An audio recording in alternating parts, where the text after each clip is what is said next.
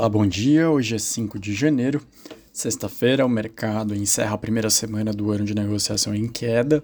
Tanto a Ásia, a Europa, o dólar e o petróleo encerram em alta. Mas é bom lembrar que hoje pela manhã vai ser divulgado o payroll do mês de dezembro.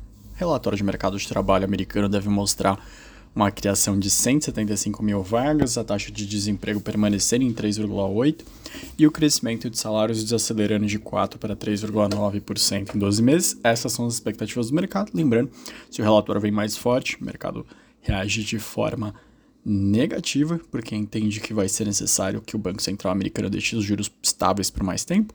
Se os dados de emprego vêm um pouco mais fracos, aí reage de forma positiva acreditando que o Banco Central norte-americano pode cortar juros mais cedo.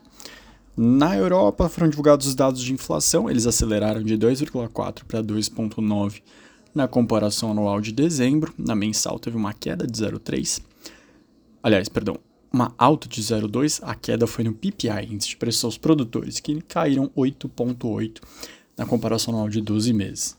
A meta deles é de 2%.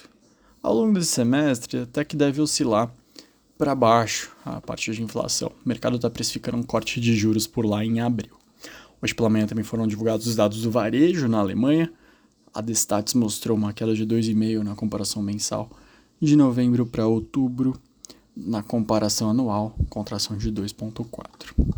Aqui no Brasil, a Fenabrave divulgou sua previsão de crescimento de vendas de automóveis em 12%, para 2024, expectativa que sejam negociadas 2 milhões 590 mil unidades na soma de carros, carros de passeio, utilitários leves, caminhões e ônibus. Para 2023, teve um, uma alta de 14,6 vendas totais de veículos em dezembro, especificamente, tiveram 248,5 mil unidades. O levantamento sobre a bolsa em 2023 mostrou que as empresas captaram 16,6 bilhões de reais para reduzir o endividamento delas, 21 operações de ofertas subsequentes de ações com esse intuito. Outro destaque vai para o CARF, Conselho Administrativo de Recursos Fazendários, que teve o maior valor de julgamentos tributários em quatro anos, no ano de 2023, 230 bilhões de reais em ações tributárias analisadas de janeiro até setembro, Embora não tenha essa função arrecadatória, o governo mesmo espera que em 2024 gere uma receita extra de 55 bilhões. Ontem o Brasil quitou sua dívida de 4,6 bilhões de reais com órgãos internacionais, incluindo ONU, entre outras. O Ministério de Relações Exteriores e Planejamento divulgaram essa nota anunciando que não devem mais recursos. E por fim, uma notícia de empresas: April PetroRio informou que a produção total de petróleo atingiu 101,576 barris de óleo equivalentes por dia em dezembro, ante 99.313 em novembro, alta de 2,27. Os dados operacionais da produção da companhia foram publicados há pouco, pode ter uma reação positiva no papel.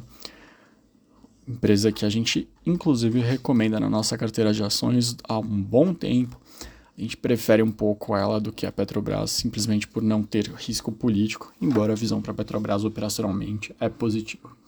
Uma boa sexta, um bom final de semana e até a próxima.